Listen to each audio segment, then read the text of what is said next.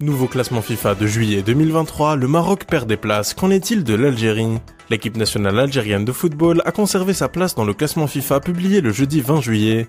L'Algérie reste à la 33e place qu'elle occupait au classement du mois dernier, tandis que le Maroc recule d'une place pour se retrouver au 14e rang tout en gardant sa position de meilleure sélection en Afrique. Sur le plan continental, la sélection algérienne n'a également pas connu de changement de position par rapport au dernier classement de la FIFA et garde ainsi le quatrième rang. Il faut dire que c'est tout à fait logique que l'Algérie conserve sa position au classement FIFA, du moment qu'aucun match officiel ou amical n'a eu lieu entre le classement de juin et celui de juillet. Cependant, malgré l'absence de match, certaines sélections nationales ont connu un changement dans leur classement. C'est le cas du Maroc. En effet, les Lions de l'Atlas ont reculé au 14e rang, perdant encore une place par rapport au dernier classement FIFA. Toutefois, le Maroc se maintient à la première place en Afrique devant le Sénégal, qui occupe le 18e rang au niveau mondial, la Tunisie, l'Algérie et l'Égypte.